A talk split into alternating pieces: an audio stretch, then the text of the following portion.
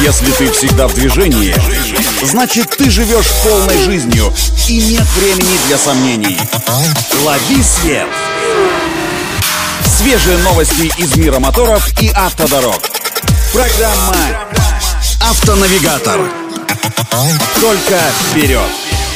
Это автонавигатор для тех, кто всегда в движении. С вами Александр Барский. Стартуем стало известно, что к 2030 году японский автоконцерн Honda планирует начать ежегодно выпускать минимум по 2 миллиона электромобилей и машин на водородных топливных элементах. Это серьезное заявление. Чтобы достичь такого показателя, компании Honda придется вложить в разработку и производство электромобилей около 60 миллиардов долларов, а также создать обширный электрический модельный ряд, состоящий из 30 разных моделей. К слову, на данный момент у Honda есть только один чистый электромобиль – хэтчбэк Honda E, представленный еще в 2019 году. Он оснащается одним электрическим двигателем мощностью 154 лошадиной силы и проезжает без подзарядки до 285 километров. Но это только начало.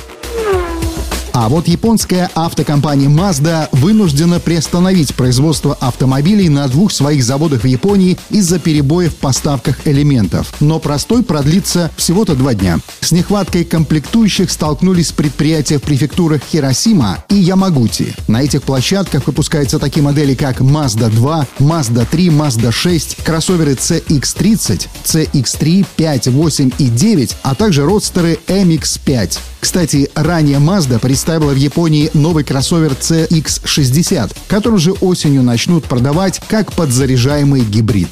На этом делаем остановку. Удачи на дорогах и берегите себя. Программа «Автонавигатор».